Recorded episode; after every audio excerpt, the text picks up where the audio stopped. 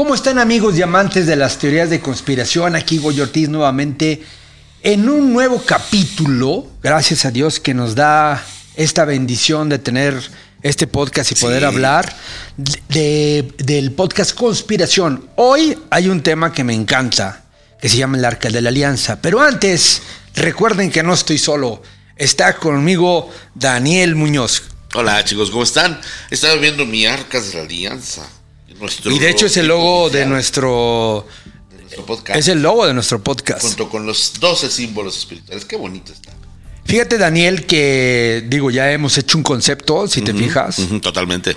Y para mí, los 12 símbolos salen del arca de la alianza por lo pronto, porque es un tema fascinante. Mira, para mí, el arca de la alianza es una reliquia alí- alígena, ali- Alienígena. alienígena suprema. Como te recordarás en el capítulo anterior, este, hablamos de Yahvé como un Elohim, como un posible ser divino o como un posible, más bien no posible, como un extraterrestre que vino a modificar, controlar o Rescatar, rescatar a un pueblo y escogió un pueblo que es el pueblo hebreo. ¿Cuáles son los puntos importantes que ahorita la gente ve sobre el arca? Uno, que es un cofre sagrado de oro, ¿no? Con unas medidas específicas. Sí, Dos, que además la Biblia abunda técnicamente en esas medidas. y todo, sí, ¿verdad? aquí las tengo. Dos, arrasaba con ciudades, es decir, era un arma poderosa, por un decirlo, ¿no? Tres, un día desapareció. Cuatro, la han buscado. ¿Pero por qué la han buscado?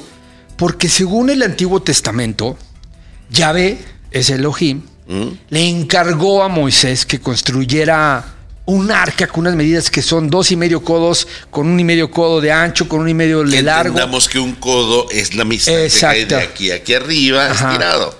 ¿no? Y Yahvé le dijo que a través de ese aparato o el arca de la alianza iba a poder tener comunicación con su pueblo y aparte ahí iba a concentrar todo su poder. La pregunta es si era un, un aparato o un arma tan poderosa que se protegía a él mismo. Se sabe en la Biblia que se protegía. Sí. ¿Cómo es posible que haya desaparecido? Y otra, ¿podremos algún día hallarla? Esas son las preguntas base de lo que implica el arca de la alianza. Para ti, Daniel, ¿qué es el arca de la alianza? Y eso me encanta. Me encanta partir por el principio porque el arca de la alianza, aquí te voy a hablar como ingeniero, como historiador, como contactista y como conocedor, porque también, tú lo sabes, me dediqué profundamente a las religiones comparadas.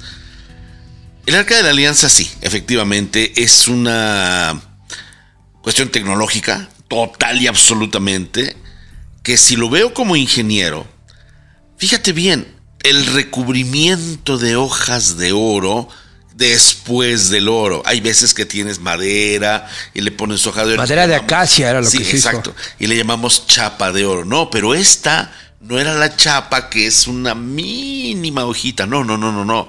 Esto era el esqueleto, digámoslo así, acacia, justamente, que ojo, junto con los encinos y los olivos, las acacias, son los tres árboles sagrados de las apariciones. Esto lo tienes que saber.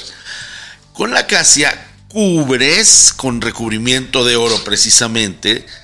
Y casi estoy seguro que ese oro no era un oro 14 quilates, era un oro de mucha más densidad, que es a lo que le llamamos quilataje, de 18 quilates, de 24 quilates o de 14 quilates, dependiendo. Yo creo que eso tenía muchísima más concentración de oro. ¿Qué genera esto? Genera un transductor, algo así como un transmisor, por la forma que tiene, que es capaz de recibir, es capaz de transmitir, como una antena de televisión, pero no como las que vemos en los años 70, que están así encima de las montañas, de las colinas, sino como lo que hoy tendríamos en un satélite. ¿Sabes? Una especie de, ni siquiera ya de parabólica, un, en televisión te acordarás de los Comcast o de los Cellcast. ¿Te acuerdas que estaban allí, que tú te podías comunicar sin necesidad de un celular, que finalmente se volvieron celulares? Algo así como eso. Un súper aparato de comunicación, pero que justamente debido a esa enorme concentración que tenía, gracias a que el oro es uno de los metales más nobles para transmitir electricidad y por lo tanto generar electrones libres, por eso tiene tantos problemas con la con estas personas que usan dijes de oro y todo. Ahora, el oro es un metal sucio, en cambio la plata repele la suciedad. Por lo mismo, el oro atrae ambiciones y todo, pero también tiene un poder descomunal que, que genera que si lo llegas a tocar por cualquier cosa, te por electrocuta. error, pero no te electrocuta, te desintegra. Ese es el gran poder que Recuerda tiene. Por eso se vuelve un evento de que te había platicado que la historia de Yahvé para mí se remite, Yahvé es en Lil, ¿sí? De las, También de la- de las antiguas eh, escrituras sumerias, de todas las historias. Y si hacemos un análisis, en Lil y su hermano Enki, igual que su padre Anu, vinieron a la tierra ¿por qué? Por oro. Por oro. Entonces el oro está marcado en todo lo que tenga que ver con artefactos extraterrestres desde mi De punto hecho, de vista. de Porque así fue como llegaron estos extraterrestres. esas razas, ojo, esas razas, porque yo he hablado con varias razas, fíjate qué cosa tan curiosa, me dijeron un día, si vamos a su planeta, es por agua de mar, por cuarzos y por manzanas. Nunca mencionan el oro, pero sí los cuarzos. Y el cuarzo, tú lo sabes, es una sublimación de los, de los metales, de las piedras más eh, desarrolladas, llamémosle así, que existen. Las manzanas son como las reinas de las frutas. No hay algo tan rico en la tierra para sanar al cuerpo y creo que está muy desaprovechado como el contenido de una manzana y particularmente el ácido málico. Y el agua de mar. Hombre, el agua de mar es la cura universal de todo. Entonces, fíjate qué interesante cómo hay razas y razas. Y efectivamente, Anu, Enki, Enlil y todo tienen que ver con el oro, con este tipo de energía. ¿Por qué? Porque son razas que necesitan de la materia. Mientras que estas otras no les hace falta. Por eso yo discutí contigo en el capítulo anterior que si Yahvé era un Elohim.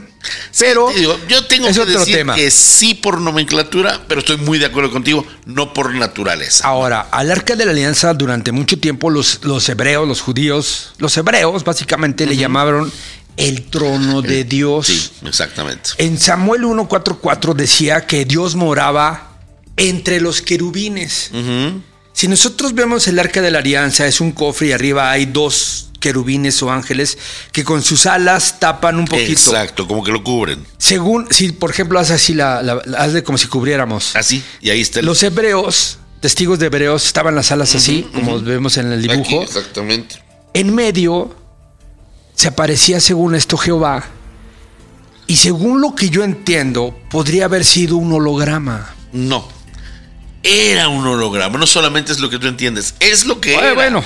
El oro es uno de los mejores transmisores de eso. Por eso ciertas antenas, por ejemplo el proyecto HARP o ahora este nuevo proyecto Bluebeam que está haciendo aparecer ovnis por todos lados que no existen, las puntas de las antenas de los transmisores son de oro de muy elevada densidad. Ahora, entonces imagínate tú un pueblo hebreo donde su cultura no tenía tecnología en la mente y de repente les ponen un aparato que ellos mismos construyen con, con eh, unos planos. Sí, no con vein- rigurosidad. en Éxodo 25 marca este eh, prácticamente Dios o Yahvé este, le da, o este, este extraterrestre, sí. unos planos a Moisés y le dice, así quiero que los construyas. No, de hecho, le da oye, todo para que lo construya. Podrías hoy construirla con las instrucciones de la Biblia. Hay varios ingenieros que han hecho lo mismo, arquitectos, y dicen, claro que esto es un transmisor, claro que es un condensador. De hecho, fíjate que leí, hay una capilla, este, en Estados Unidos, ahorita Ajá. aquí, por aquí la apunté, en donde construyeron eh, en Cleveland, Texas, se llama King of Saints, una réplica del arca. Sabía, una pero no sabía dónde réplica del arca. Wow. Lo que no se sabe mucho es que sí está funcionando como un arca. Yo sabía de una en Huelva, en España. Y nunca tuve el tiempo, mientras yo vivía en España, de ir a Huelva. Y en Toledo hay más reliquias. pero sí, de que hay réplicas, desde lo que se lee en la Biblia, que son como esos planos, existen. ¿Cuál era la intención? Pues precisamente comunicarse. Y entonces, si tú te pones a analizar y dices, bueno, estas personas de la antigüedad, los antiguos israelitas, eh, no tenían conocimiento de tecnología, veían alguna especie de ser en medio de las alas del arca, pues ¿qué decían? Que la presencia de Dios o de Yahvé moraba con ellos. Es como para un cavernícola ver la televisión. O sea, dices, hey, y sí, claro, imagínate si él mismo se ve. Inclusive, ¿qué pasaría si nosotros nos encontráramos el arca y pudiéramos conectarnos con Yahvé? O sea, ¿qué pasaría? ¿Cómo sería nuestra comunicación? En dado caso que lo pudiéramos hacer, porque hay una teoría de que el arca, o sea, tenía tanto poder que no solamente Moisés con el báculo pudo abrir este, el, río y pasar y huir de los egipcios. Esta arca también le ayudó a Aarón a hacer exactamente lo mismo y casi no se, no se dice mucho de ella en la Biblia, porque no, yo lo que no entiendo es por qué no le dan la importancia de vida, tanto la iglesia, los todos los que creen en religiones, ¿por qué no le dan la importancia de vida, ya que es la raíz de una gran religión que hasta la fecha a ver, manda en el mundo? Yo te voy a preguntar algo desde el ámbito del contactismo esta vez. ¿Conoces el caso de Stan Romanek? Mm, me suena. Este hombre que en Estados Unidos tenía una computadora llena de información y que lo descubrieron, lo vieron, haciendo otra cosa, así como fumándose un porro, alguna cosa, y lo agarran y se lo llevan y se llevan la computadora y después lo sacan de la cárcel y le dicen, disculpe usted.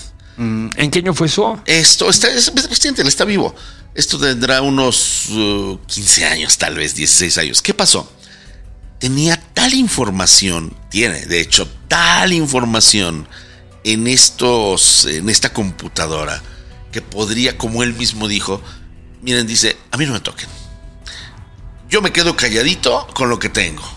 Pero si ustedes me tocan y empiezan a molestarme a mí o a mi familia, y este caso lo investigó muy bien Jaime, fue a ver a Stan Romanek. Jaime Maussan. Sí, Jaime Maussan, mi querido amigo. ¿Qué pasó? Él dijo, si ustedes a mí me tocan o a mi familia, yo esta información yo ya la tengo con ciertas personas.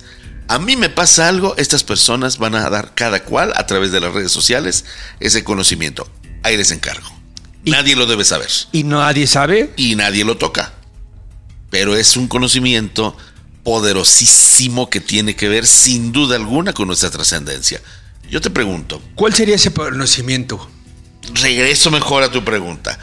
¿Qué pasaría si ese conocimiento, pensémoslo así, pudiera tener que ver, por ejemplo, con la teletransportación, que pudieras ir al pasado y al futuro y vieras con tus ojos como el cronovisor de Peregrino Ernetti lo que realmente pasó y no lo que la historia nos cuenta y vieras que sensiblemente... El cronovisor, para los que no conozcan de esto, es un aparato que se inventó en la esto fue, Santa Sede. No, no, fue en este, Florencia, en Firenze, en Italia, y fue el benedictino Pellegrino Ernetti, lo pueden buscar así inclusive, y fue utilizado, sí, allí en, sobre todo en, en Firenze, después Torino, y la Santa Sede nunca lo vio. De hecho, se desmanteló antes, pero tuvieron acceso a él científicos de muy alto renombre, pero sobre todo religiosos, y su objetivo era fotografiar el pasado. Pero tú, Daniel, ¿crees que sí se logró eso? No solamente creo, tuve el cronovisor en mis manos. Conozco quién lo tiene en este minuto. ¿Y para qué se ocupa? Y eso. ¿Para qué se ocupa? Hoy, para lo que te estoy diciendo precisamente para confirmar el pasado. No es que es tan sencillo, no es como échale su moneda y ya aparece su foto, no, desde luego que no. El cronovisor es un tema que tenemos que hablar. Sí, para no, para no. Y antes de que se me muera quien lo tiene, ver la posibilidad de que tenga trascendencia. Ahora, regresando al tema del arca de la alianza. Transpola la respuesta. ¿Qué pasaría si algo tan poderoso como el arca de la alianza que tiene ese nivel de poderío cae en las manos de quienes están locos. Como por ejemplo Hitler, que lo quiso buscar. O por ejemplo hoy lo que está haciendo Corea del Norte, que está explotando misiles por aquí y por allá y quiere asustar a Japón. Acuérdate, acuérdate de una historia que había en la Biblia. Peligro. Donde no es la primera vez que le pasa por la mente a un, a un grupo o a un pueblo conquistar el arca de alianza. No, no para nada. En el Antiguo Testamento, en el Pentateuco, habla de que alguna vez los filisteos se robaron el arca de la alianza. Sí, a la mala. Sí. Sí, no sé cómo, pero se la robaron, ¿sí? Porque era muy difícil. Cuando se la llevan, lo que empieza a pasar con los filisteos es que en vez de poderla usar en contra de sus enemigos, cada vez que querían utilizarla en contra de sus enemigos, algo le pasaba al pueblo. Les empezó a tener pestes, les empezó a tener enfermedades muy extrañas. igualito. Que, que eran, ahora lo podríamos conocer como radiación, ¿no? Como efectos de radiación en el cuerpo. Y fue tan lo que quisieron deshacerse del arca de la alianza, que agarraron un burro, le pusieron atrás en una este y órale, váyase hasta donde se pueda y así fue como lo volvieron a rescatar los los este el pueblo el pueblo israelita. Ahora, ¿Qué pasó con eso? Ellos, los israelitas sabían perfectamente bien que el arca tenía esa capacidad. Por lo tanto, fue cuando empezaron a construir lo que se le conoce como el tabernáculo. El tabernáculo. Que es ahí donde empezaron a concentrar. la casita donde esto ya no va a salir, de ahí se queda. Así es. Y la tuvieron así muchos años en el desierto. Todo el libro de números, si ustedes leen el libro de números, que es el cuarto libro del, de la Biblia, este, prácticamente Estamos hablando de muchas partes del, arca y lo que tú te describes, si ustedes gustan leerlo, está en cualquier Biblia, no estoy mintiendo. es como si estuvieras hablando de un artefacto extraterrestre. tendríamos que catalogar a números antes del Deuteronomio como las crónicas del arca, porque se dedica al arca, efectivamente. Y si te fijas, yo, por ejemplo, eh, ningún pastor, ningún sacerdote, casi ningún rabino, los rabinos tal vez sí, hablan del libro de números. Le tienen, yo siento en lo particular, y si hay algún sacerdote que nos esté, que nos esté escuchando, o algún, pastor, inclusive algún rabino, yo me atrevo a sentarlo en esta mesa y platicar con él y debatir acerca de ciertas cosas. Porque siento que ya tengo ese don que me dio el espíritu para poder decir las cosas como son. Y además discernir, puedes discernir. Ahí Te, doy razón, te doy razón. Yo creo que definitivamente la connotación de poderío que podría dar un aparato como este, obviamente pondría en ventaja técnica, táctica, como lo dicen ahora, estratégica, como dicen los amigos del norte, y que obviamente se convierte en una cuestión, como dicen también los amigos del norte, de seguridad nacional. Creo, sin embargo, que el arca, más allá de ser un arma, fue utilizada como un arma porque nunca entendieron realmente su capacidad. El arca es un transductor. Y acuérdate de esto, y esto casi nunca se habla tampoco, de los hierofantes, te lo dije la vez pasada en el capítulo anterior, existen personas también que tienen la misma capacidad del arca. Lo que pasa es que no tenían una persona con ese nivel de compenetración para poder hacer además no solamente la labor de traductor de un hermano del cielo, sino de hacer que esas energías bajaran. Hoy los tenemos. Si tú te vas a la comunidad Huichola, allá por ejemplo entre Michoacán, Guadalajara, todo eso, mis ojos lo vieron. Se ponen a bailar la danza de la lluvia y lo estuvimos haciendo con unas vacunas que estos hermanos del cielo le dieron a una gran contactista que se llamaba Irma Cervantes, en paz descanse mi gran amiga, mi mamá de Guadalajara.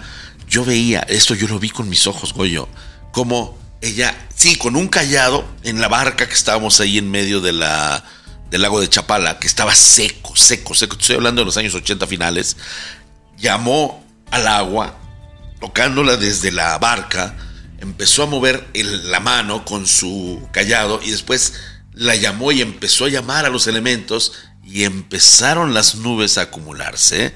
Aquello empezó a llover y fue cuando dejamos las vacunas. El lago se recuperó dramáticamente rápido, lo cual fue muy bueno. Y eso, eso yo lo vi. Y vi que también los huicholes saben hacer eso, solo que respetaban la jerarquía de Irma. ¿Qué quiero decir? Que había no una, varias de estas arcas, pero fue digamos que lo primero a nivel de mm, instrumentación que se pudo utilizar porque sí estaban en pañales. Hoy no se necesita un arca de la alianza. Hoy tenemos personas que tienen esa capacidad.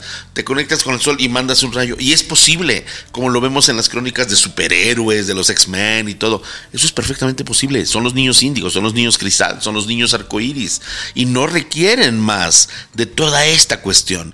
Y vemos a estos niños y claro que parecen divinos y claro que parecen extraterrestres, pero es la capacidad que tiene el hombre. Nunca te olvides, el hombre es la versión condensada de Dios. Lo único que necesita es abrirse. Tú- y esto pues evidentemente Tú me preguntabas- el arca de la alianza. Me atrás. preguntabas hace un momento, se me vino a la mente ahorita, Sí. ¿qué pasaría si se encontrara el arca de la alianza, no?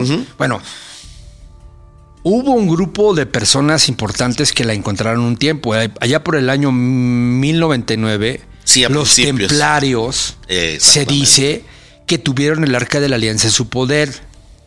Mientras les dieron chance los musulmanes de vivir o estar compartiendo, eh, digamos que parte de, de Sí, Jerusalén, territorio, sí, sí. ellos se dedicaron a buscar y encontraron el arca. Y hay una crónica de uno de los, este, de alguno de los templarios, donde dice que dejaban el arca en un lugar y de repente aparecían, le, le dicen ojos que se abrían, ¿sí?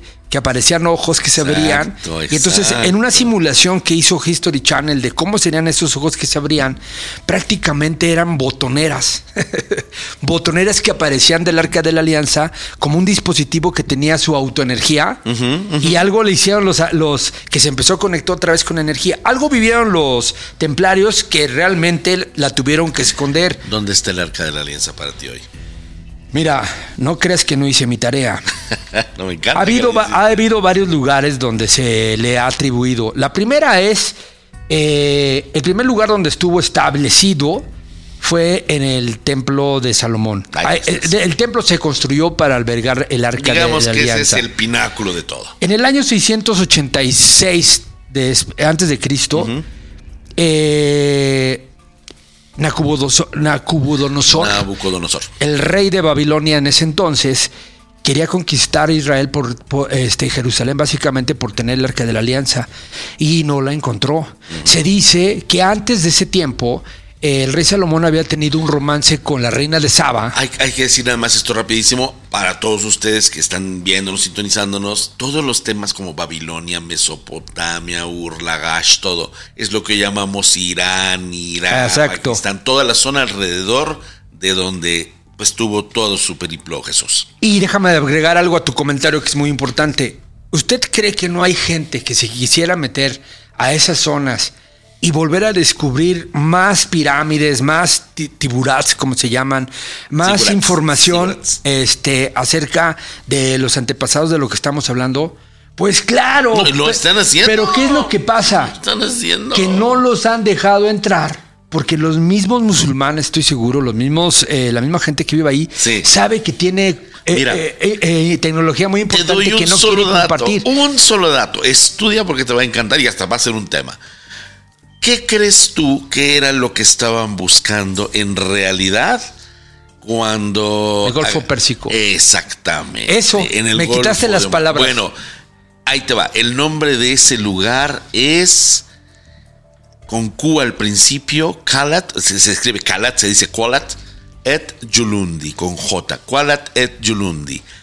Ahí una ciudad extraterrestre, tecnología extraterrestre, una entrada al inframundo, De hecho, una es el- base. no hay pretexto para, para poder haber hecho eso, esa, esa guerra, si no hubiera, no es eso, o sea, ¿Y dónde crees que era uno de los sitios favoritos en los cuales el señor Saddam Hussein amaba ir? Ur, ¿no? Kualat et Yulundi. Ahí donde y de hecho hizo un palacio ahí. ¿Por qué tengo crees- entendido. ¿Por qué crees que tuvieron que hacer esa pantomima de que lo mataron en un agujero y todo? Hay muchas Algo cosas hay que no ahí. se dijeron y tiene que ver con algo muy semejante a Pero si me preguntas del arca, digamos que la reina de Saba tuvo un hijo con Salomón, se llamaba Manelik, Sí, sí, sí. Hay sí. dos teorías. Una es que ese hijo se haya llevado el arca a Etiopía, ¿sí? A, a Shum, una iglesia, este, Santa María de Sion se llama. Exacto. Y ahí eh, todavía hay indicios de que hay una iglesia donde tienen el arca guardada y unos investigadores, cuando trataron de entrevistar a los como monjes que cuidaban, le vieron que los ojos los tenían este pues como desgarrados y casi no veían y les preguntaban que por qué estaban de esa manera y les decían que porque estaban cuidando un artefacto ahí adentro y no les decían exactamente qué era, pero si suponemos que era un artefacto que emanaba cierto tipo de energía como radiación y lo dice la Biblia, podría ser que podría ser. Piensa en esto. Eso que acabas de decir, a mí como investigador también del otro tema de la cuestión religiosa, de las evidencias de la fe, me encanta porque tú sin saberlo diste por otro camino con un lugar que es pletórico de apariciones marianas. ¿Quién dice que la Virgen tiene que aparecerse en África? Bueno, sí, apareció en Etiopía, justo allí, aparece en Ruanda, en Quivejo, aparece en Egipto, en Zeitún, y todos en línea hacia dónde está ese artefacto, aparentemente. Entonces, podría ser que efectivamente sea un transductor, pero también como un, como te digo, un hierofante, que, te tengo que explicar. Si tú tienes la pirámide así, digamos que este es el nivel de la Tierra, aquí donde está el micrófono, este es el nivel de la Tierra, y las pirámides las tienes aquí, debajo de la pirámide, en todas las del mundo hay una antipirámide.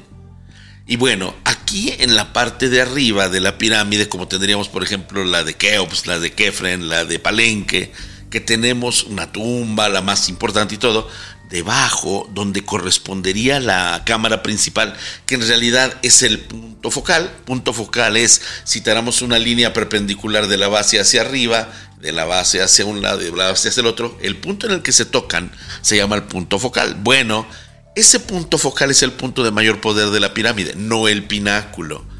Debajo, en la antipirámide, ahí donde estaría el punto focal, estarían los hierofantes, que son piedras ¿Te acuerdas de la película El Quinto Elemento?